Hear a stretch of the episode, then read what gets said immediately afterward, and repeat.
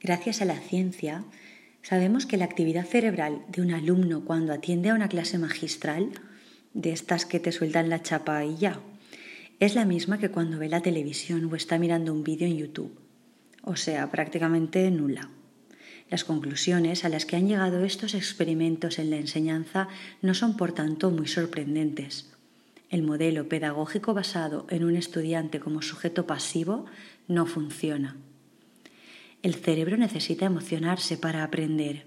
Ya lo decía José Ramón Gamo, neuropsicólogo infantil y director del máster en neurodidáctica de la Universidad Rey Juan Carlos. Hasta el momento, solo podíamos observar el comportamiento de los alumnos para saber si atendían en clase o tenían dificultades para ello. Pero desde ya hace varios años, gracias a las técnicas de neuroimagen, se pueden comprobar la actividad cerebral de un estudiante mientras realiza una determinada tarea de manera que contamos con mayor información para que el sistema educativo se adapte a métodos más eficaces para el aprendizaje de nuestros niños y jóvenes. Estudios realizados hace más de 20 años demostraron ya que las dificultades de aprendizaje de estudiantes con dislexia o diagnosticados de TDAH en la mayoría de los casos no estaban relacionados con estos síndromes, sino con una metodología educativa determinada. Todos sabemos que un porcentaje muy elevado del tiempo que dura una clase en cualquier colegio de España se centra en transmitir la información a los alumnos de manera verbal. ¿Está realmente justificado este método? La respuesta vuelve a venir de la mano de la ciencia, donde las investigaciones al respecto concluyen que para la adquisición de información novedosa, nuestro cerebro tiende a procesar los datos desde el hemisferio derecho, más relacionado con la intuición, la creatividad y las imágenes. Esto significaría que la charla no funciona, ya que en estos casos el procesamiento lingüístico no es el protagonista. Los gestos faciales, corporales y el contexto desempeñan un papel muy importante. Entonces, ¿qué ocurriría si sustituimos tanta explicación oral y empleamos más soportes visuales como mapas conceptuales eh, vídeos, gráficos interactivos para motivar la participación del alumnado. Los científicos apuntan por el cambio en la enseñanza, dejar los viejos métodos porque no funcionan, innovar y entrar en la era de la neurodidáctica. La neurodidáctica apuesta por un método que respeta el proceso en el que el cerebro aprende. Primero motivar, luego atender y por último memorizar, en ese orden. El cerebro de cada uno de nosotros es único, el ritmo de aprendizaje y de maduración cerebral también es singular. Cada estudiante tiene sus capacidades, sus fortalezas, sus intereses y sus motivaciones, y además posee sus conocimientos previos, como todos. Sin embargo, muchas veces la identificación de determinados déficits en el aprendizaje va acompañada de etiquetas que chocan con lo que sabemos hoy en día sobre nuestro cerebro plástico, y que dañan gravemente las creencias del alumnado sobre su propia capacidad. Los estudiantes considerados con capacidades y necesidades especiales, lejos de constituir un pequeño porcentaje dentro del grupo, son todo lo contrario, lo que realmente predomina las bases de datos de los escáneres cerebrales revelan que la idea que tenemos de un cerebro típico o normal es un mito, porque en realidad existen todo tipo de anomalías funcionales y estructurales.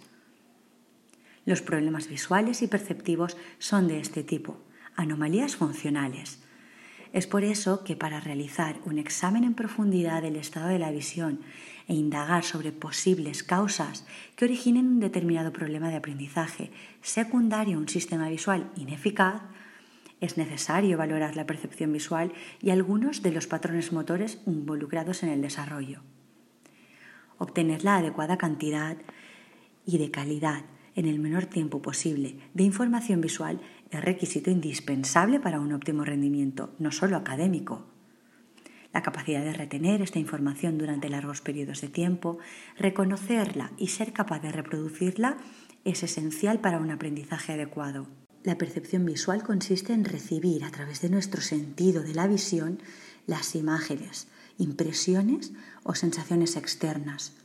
Se trata de una función psíquica que permite al organismo captar, elaborar e interpretar la información que llega desde el entorno visual.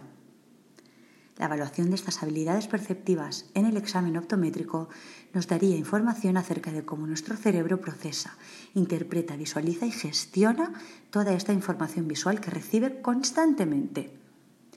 Y es fundamental realizarla a los estudiantes para comprender cómo su cerebro integra y percibe y, responde a la información que le llega a través de los ojos. Los optometristas usamos varios test para la evaluación de la percepción visual. Algunos de ellos serían el TVPS, el test de integración visuomotora, el análisis de las estructuras cognitivas de Watch o la figura de Rey, la figura universal también, la escala de desarrollo infantil, el test de inversión de Garner y el test de las habilidades visual-auditivas, llamado BATS.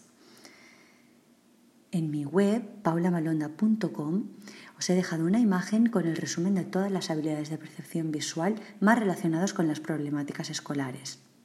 Cuando estas habilidades están disminuidas, los estudiantes revelan una serie de comportamientos específicos y síntomas de baja eficacia en su rendimiento académico y deportivo, que nos avisan que algo en su procesamiento visual no funciona de forma adecuada. Todos los estudiantes necesitan nuestro apoyo. Hace poco me recomendaron una serie sobre médicos y hospitales que me suelen gustar bastante en general, pero que tampoco tenía muchas ganas de ver por esto de desconectar un poquito del tema pandemia. Esta es diferente, me dijeron. Y bueno, en cierto sentido, más allá de la temática médica, tenían razón. Aunque mi intención no es hablarte de la serie en sí, quiero resaltar una frase que repite muchísimo su protagonista ya desde el primer capítulo y que considero que es una genialidad. El protagonista es Max Goodwin, un doctor que llega al hospital New Amsterdam como nuevo director médico.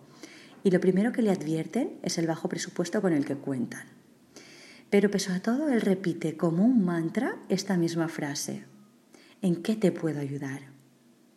Toda una declaración de intenciones en cuanto a su compromiso personal con pacientes, con compañeros médicos y el personal en general del hospital.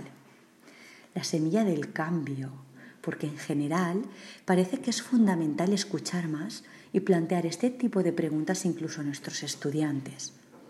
¿Qué necesitáis de nosotros para tener éxito? Los optometristas comportamentales formamos parte de este personal sanitario que puede ayudar, entre comillas, con el aprendizaje de nuestros alumnos, descartando y reeducando los problemas funcionales, tanto visuales como perceptivos, mediante la terapia visual. Así que si acudes a nuestras consultas, cuéntanos en qué te podemos ayudar.